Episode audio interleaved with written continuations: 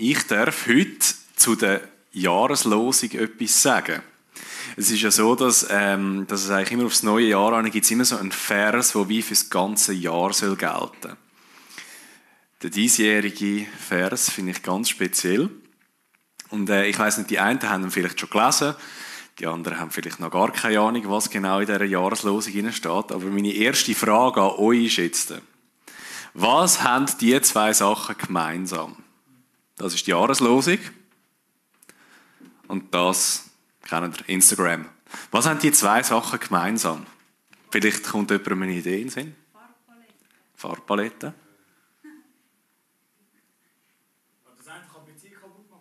Ah, ja. ja. ja. Das ist, äh, ja, das ist zwar nicht das, was ich sagen aber das hat auch etwas. Es hat etwas mit Gesehen zu tun. Wie nämlich der diesjährige, die diesjährige Jahreslosung redet etwas von dem Gesehen und bei dem, bei Instagram, die, die haben, geht es sehr stark darum, zum gesehen werden ich wollte jetzt nicht aufstehen und jetzt Instagram total verteufeln. Ich habe selber Instagram und ich äh, kann zum Beispiel super coole Theologen folgen, wo ich immer wieder ganz nice Inputs bekomme. Aber Instagram hat auch eine Schattenseite. Jeder, der sich auf dieser Plattform bewegt, weiß das. Und zwar, dass es da ganz stark darum geht, dass man sich zeigen muss. Ich habe das als ein anderes Bild gefunden, das für mich sehr treffend war. Man tut eigentlich sein ganzes Leben auf Instagram abbilden. Also das heißt, man will zeigen, was man alles erlebt hat. Wer man ist. Und auch, wie schön, dass man ist. Also auf Instagram, ich kann es manchmal fast nicht glauben, was dort für geschliffene, schöne Menschen zum Teil sich präsentieren. Das ist absolut crazy. Und in dem glaube ich, und ich glaube, in dem liegt eben ganz, ganz viel Schatten. Aber auf das gehen wir jetzt nicht näher ein.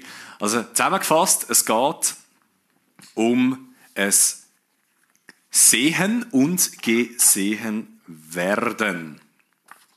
Und jetzt finde ich es eben ganz interessant, gerade aus dem Aspekt aus von dem Sehen und Gesehen werden, dass die diesjährige Losung etwas von dem aufnimmt. Und zwar steht sie jetzt gerade so in Verbindung mit dem Instagram oder einfach mit dem, was dort passiert, äh, stand, steht sie äh, einfach in einer hochspannenden Beziehung. Und zwar äh, ist nur ein Satz. Du bist ein Gott, der mich sieht. Jetzt wird das auf Gott bezogen. Und ich möchte mit euch in die Geschichte hineingehen, was eigentlich dahinter steckt. Weil es ist ganz eine spezielle Geschichte. Es handelt, und das finde ich auch ganz cool, es geht ganz, ganz tief in die Urgeschichte zurück. Also wir haben es da nicht mit dem Neuen Testament zu tun, sondern wir haben es wirklich mit Urgeschichte, das, erste Buch Mose. Wir haben es nicht mit der Urgeschichte zu tun, oder zumindest das, was nachher unmittelbar auf die Urgeschichte folgt, und zwar der Abraham. Der Abraham ist ja nachher dann, das ist der Religionsvater vom Judentum, vom Islam und vom Christentum von diesen drei grossen Weltreligionen. Und der Abraham ist ja der gewesen, wo, wo, wo, ähm, Gott gehört hat, wo Gott gesagt hat, hey, gang aus deinem Land aus und ich werde dir ein neues Land geben und ich werde dir ein Volk beschenken, also dir ein Volk geben, wo so viel sind wie die Sterne am Himmel. Und da passieren ganz obskure Sachen manchmal. Und da gibt es auch eine recht krasse Geschichte. Und zwar die Geschichte zwischen dem Abraham, der Sarah, seiner Frau, und der Hagar. Und der Vers kommt in der Geschichte mit der Hagar vor. Die Hagar ist äh, eine Magd von der Sarah. Und ich möchte euch jetzt gerne eine Geschichte erzählen. Ich tue sie euch jetzt nicht vorlesen. Ich wollte sie so ein bisschen versuchen, weil es ist, halt, die Bibel ist immer zum Teil ein bisschen trockene Sprache. Ich möchte euch wie kurz so mit meinen Worten Einblick in die Geschichte geben. Und zwar ist es so, der der, also Gott verspricht eigentlich am Abraham, dass er einen Sohn überkommt. Und in der damaligen Zeit ist es wichtig gewesen. Heute ist Kinderlosigkeit nach wie vor immer noch ein schwieriges Thema, aber es ist nicht mehr ganz so mega schlimm, wenn zum Beispiel ein paar sagen, nein, ich möchte keine Kinder haben. Aber damals ist es wichtig gewesen, dass man, also dass man wie eigentlich seinen Stamm hat können weitergeben, dass es ein richtig großer Stamm hat können werden. Und jetzt hat Gott das am Abraham versprochen Jetzt ist es aber so, dass das mit der Sarah nicht ganz so geklappt hat. Also, der Abraham hat es versucht mit der Sarah, um ein Kind zu bekommen, aber es hat nicht geklappt. Und dann ist, äh, ist Dings, ist natürlich schwierig gewesen. Und dann hat Sarah gesagt, hey, schau, ich habe eine Magd, die Hagar. Komm, Abraham, nimm das im Versuchs mit ihr. Mega speziell, oder? Also das ist eigentlich, was man heute unter offener Beziehung würde verstehen. also eben, hey, komm, nimm, nimm Hagar. Versuch's mit ihr. Vielleicht kann sie dir einen Sohn geben. Die Hagar hat bis dort noch gar nichts zu sagen gehabt. Und das wird auch, jetzt, was jetzt kommt, hat sie gar nichts zu sagen, sondern es passiert einfach. Das heißt, äh, Hagar muss jetzt einfach zum, muss, muss zum Abraham und dann schlafen sie miteinander und es gibt wirklich ein Kind. Jetzt ist natürlich die Hagar, das ist, es ist eigentlich eine total schwierige Situation. Also, sie kann nichts entscheiden, sie muss einfach. Und jetzt wird sie aber schwanger und jetzt passiert natürlich auch ihr etwas, weil, ah wow, jetzt hat es bei mir geklappt, ich trage den Sohn von Abraham aus. Und das gibt ihr natürlich auch Selbstvertrauen. Aber das findet Sarah nachher gar nicht cool. Sie geht nachher so weit, dass sie am Abraham sagt, ich finde die Bibel zum Teil so, es ist so spannend, es ist so obskur, zum Teil, also so real auch. Sie sagt, nachher fängt sie an, eigentlich den Abraham an vorwerfen, du hast mir Unrecht da. Weil sie plötzlich merkt, ui, jetzt, jetzt plötzlich, jetzt, jetzt, bei der Hagar funktioniert, sie ist schwanger. Und dann wirft sie das dem Abraham vor. Und sagt, hey, du hast, Unrecht, du hast mir Unrecht da. Das geht gar nicht, obwohl das sie ja noch die war, die gesagt hat, sie soll doch jetzt. Und sie, sagt, sie geht nachher so weit, dass sie sagt, der Satz, der Herr sei Richter zwischen mir und dir. Und das macht dem Abraham natürlich Angst. Und wenn dann da plötzlich äh, Zara kommt und sagt, hey, und jetzt, aber du hast mir Unrecht zugefügt, das geht gar nicht, jetzt hat es mit der Hagar geklappt. Gott soll richten sein zwischen uns. Und der Abraham, es tut mir leid, dass ich jetzt das so sage, ist echt sogar ein kleiner Schlappschwanz. Er steht nicht mal für die Hagar ein. Also er tut jetzt nicht einmal irgendwie wenigstens sagen, hey, okay, also komm, lass uns jetzt einen guten Weg finden. Sondern er sagt, weißt du was, ist eh deine Magd, mach mit ihr, was du willst. Und was macht Sarah? Sie demütigt sie. Wie genau die Demütigung aussieht, das wird im Text nicht beschrieben, aber sie demütigt sie so stark, dass die Hagar in die Wüste flüchtet. Das heißt, es ist nicht einfach irgendwie so ein bisschen, hey, du bist ein bisschen eine Blöde, sondern das muss mehr sein, das muss ein Grund sein, eine tiefe, also auch eine tiefe Verletzung im Ganzen, was schon schwierig ist. Das heißt, dass sie übergangen worden ist, gezwungen worden ist, schwanger zu werden, mit, mit dem Abraham zu schlafen und dann noch demütigt werden, obwohl das sie weder Ja noch Nein hat können sagen. Jetzt geht sie in die Dings, in die Wüste. Und jetzt möchte ich kurz zusammenfassen, eben an der Hagar ihre leidvolle Situation. Eben, sie ist, äh, das, das, das ist so, so ein bisschen angetönt worden, eben, sie ist eine Magd von der Sarah, und sie ist ja nicht Israelitin, das ist auch noch wichtig. Das heißt, sie ist eine Ausländerin sozusagen. Ähm, sie wird zu der Austragung von einem Kind gezwungen, und zwar ohne Möglichkeit zur Erwiderung. Sie muss es einfach machen. Punkt. Keine Diskussion. Und eben, wo dann das Kind kommt, wird Sarah eifersüchtig und demütigt Hagar. Ich habe geschrieben, eben der Abraham fördert das sogar nicht, indem er sagt, also komm, ich setze mich gar nicht für Hagar ein und mache einfach, was du willst, ist ja deine Magd. Und ich habe das jetzt so zusammengefasst. Also ergo im Sinne von der Schluss, die Schlussfolgerung, Hagar hat eine tiefe Erfahrung von der Ohnmacht gemacht. Und ich habe, ich habe dem auch den Namen gegeben, sie hat auch eine tiefe Erfahrung vom Preisgeben gemacht. Im Sinne von, sie ist wie eine Art total ungeschützt preisgegeben worden in die Situation, in die leidvolle Situation, oder die Situation, die dann zu großem Leid geführt hat. Sie ist total, sie hat tiefe Ohnmacht erfahren. Und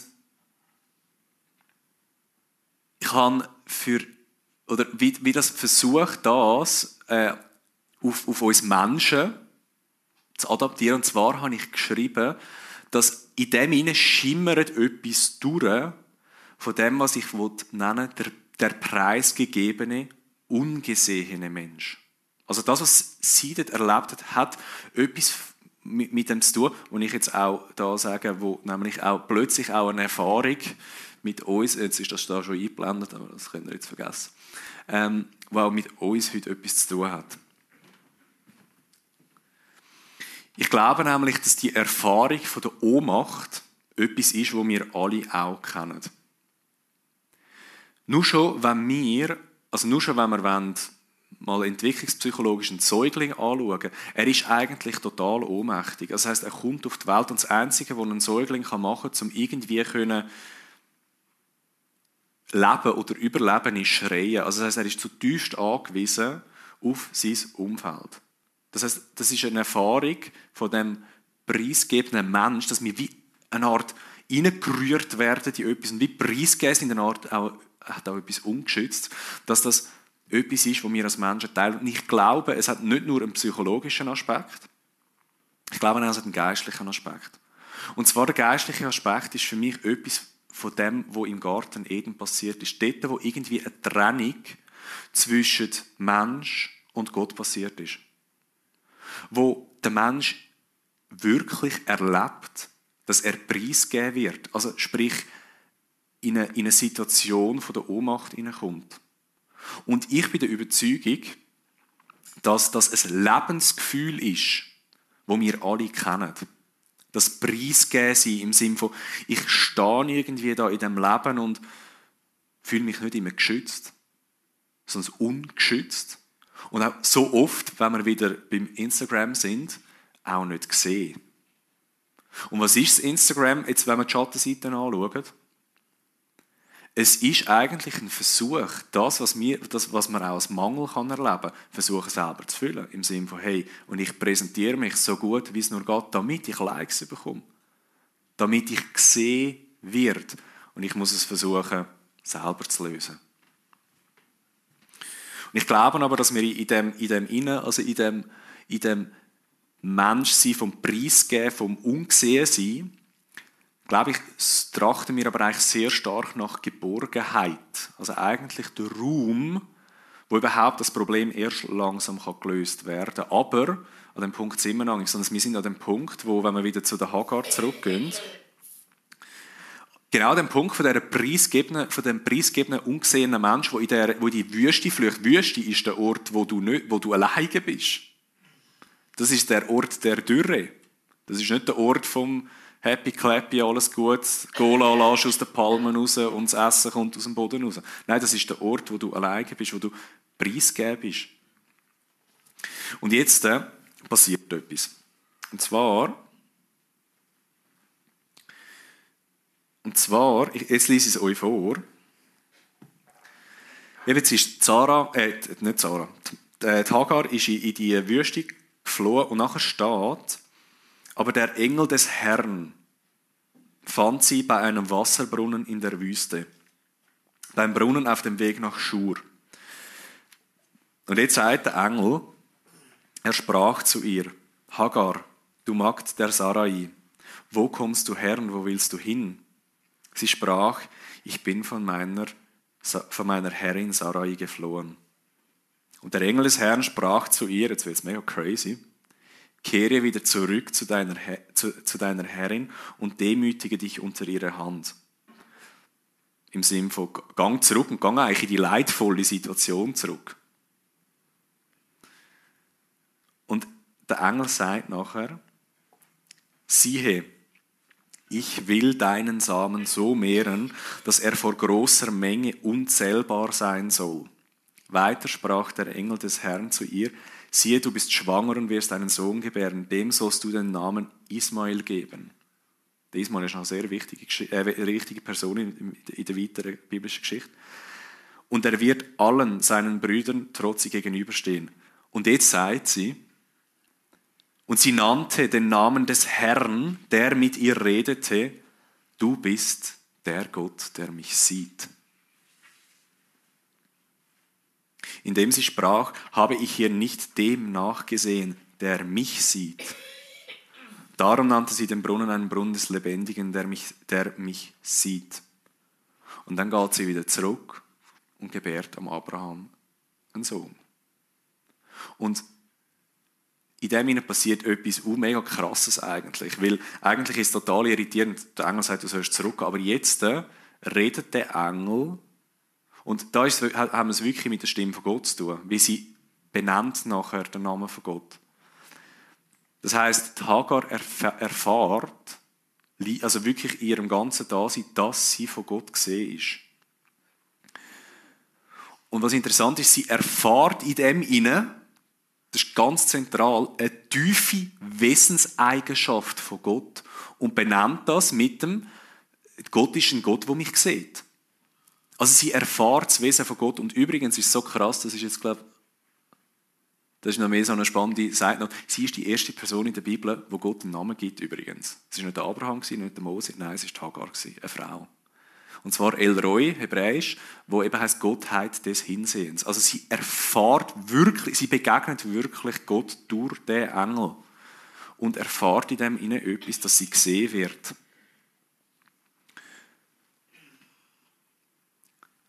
Und die Erfahrung verändert in ihr ihnen etwas, etwas von ihrem Selbstverständnis. Es ist plötzlich nicht mehr der preisgegebene Mensch, der ungesehene Mensch. Das heißt, in ihrem Verständnis, wie sie sich sieht, auch in dieser leidvollen Situation, wo sie sogar zurückgeschickt wird, verändert sich etwas und sie geht zurück. Zurück an den Ort, wo ihr Leid entstanden ist. Fragezeichen, Ausrufezeichen. Also total komisch. Und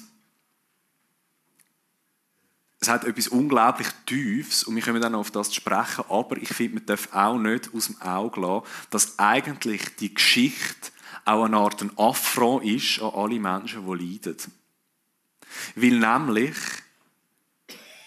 doch gerade in dem hinein könnte die Frage aufkommen, oder das ist bei mir aufgekommen, wo ich, ich den Text für mich selber angeschaut habe, oder auch die Jahreslosung. Jetzt ist da ein Gott, der mich sieht, aber unsere Erfahrung ist doch oft auch das Leid, das unverändert bleibt. Also im Sinne von, eigentlich wenn man, dass etwas sich ändert, aber es ändert sich nichts. Und so verwandelt sich die Geschichte plötzlich in eine ganz existenzielle Frage vom Mensch selber. Und zwar glaube ich, wo der Mensch oder wo ich und du eben als, ich sage jetzt, als, als der preisgegebene Mensch, also das Lebensgefühl von irgendwie ein Stück weit wie eben so outcastet sein, also draussen sein und preisgeben sein, den ganzen Leid. Und zwar, glaube ich, ist das, werden wir wie, ich habe, ich habe es so versucht zu beschreiben, das, das, das, das, das, das Lebensgefühl, das ich jetzt vorhin versucht habe, irgendwie zu beschreiben, von dieser Ohnmacht, ist für mich, glaube ich, etwas von dem, ich bin mir zugemutet, ohne zu sehen, und, also ohne selber können zu sehen, was, warum bin ich so, wie ich bin, was soll das eigentlich alles, und auch in dem ihnen nicht gesehen zu werden.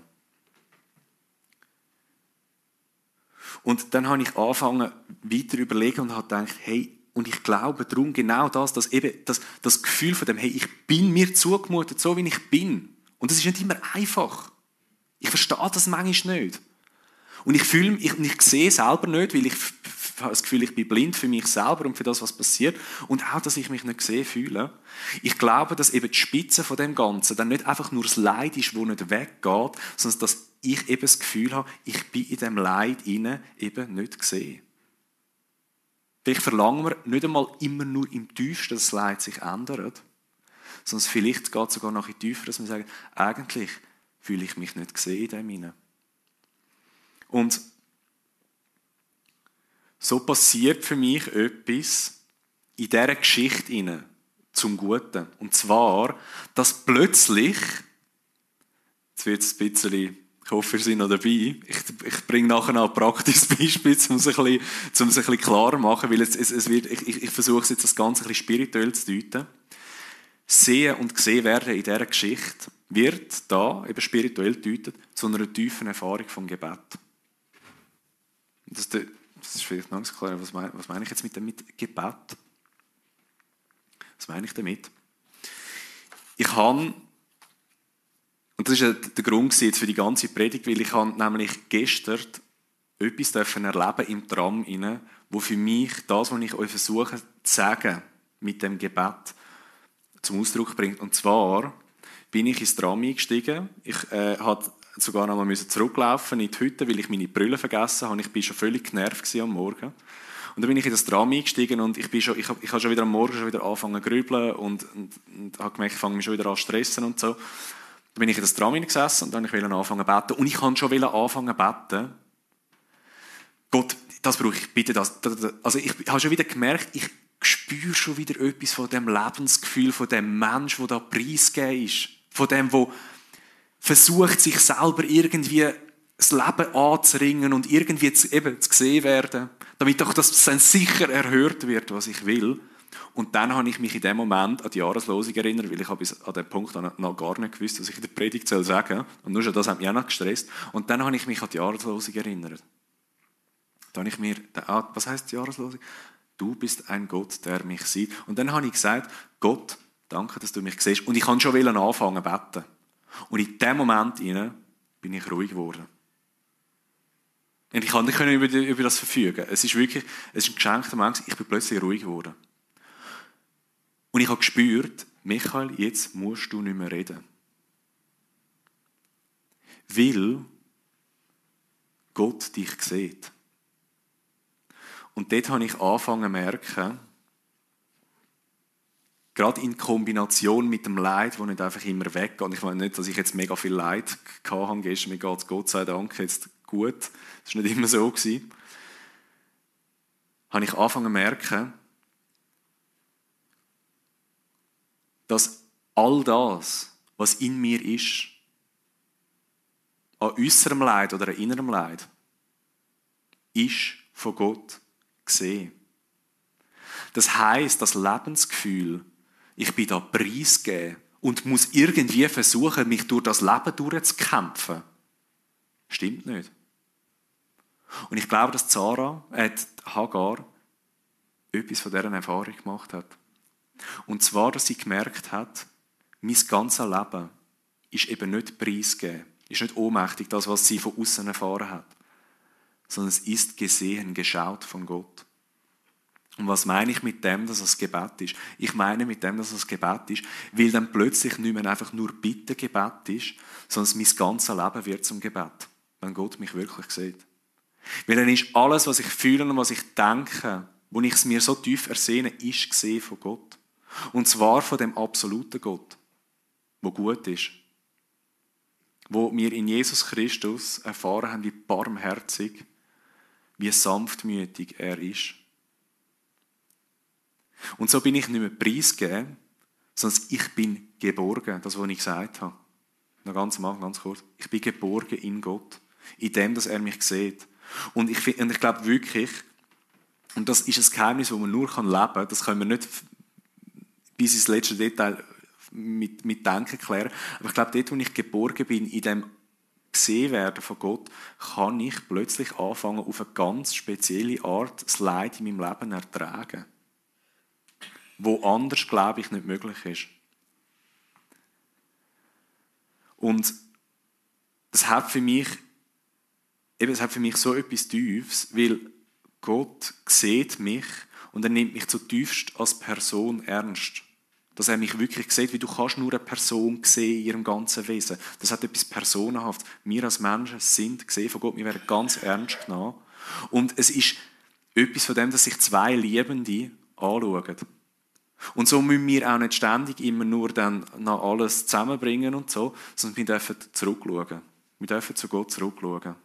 Und dürfen gewiss sein, dass er da ist und dass er mich wirklich, wirklich sieht. Und das ist das, was ich uns wünsche, auch für den, mit, mit dieser Jahreslosung, dass, dass wir die Erfahrung von dem Gesehenwerden wirklich machen dürfen. Und dass das aber etwas ist, wo nicht im Aktionismus passiert, sondern in dem, dass ich vor Gott bin und einfach einmal wahrnehme, was da ist und darf wissen, dass das, was ich selber wahrnehme, Gott sieht und so alles zum Gebet wird. Vor dem Gott, wo mich wirklich sieht und wo das Gute will für mich. Amen. Und jetzt äh, nehmen wir uns noch ganz kurz noch Zeit, dass wir einfach noch zwei, drei Minuten, das Simon tut uns nachher instrumental begleiten, dass wir auf das Bild schauen und das Bild wahrnehmen. Und vielleicht jetzt auch gerade, vielleicht auch das, was ich gesagt habe, vielleicht sind gewisse Sachen gar nicht so klar und nicht ganz so verständlich. Dass er jetzt das, was da ist, wirklich in das hineinlegen, in das Wissen darum, dass Gott dich und mich auch heute noch sieht und dass er uns so tiefst ernst nimmt und uns kennt.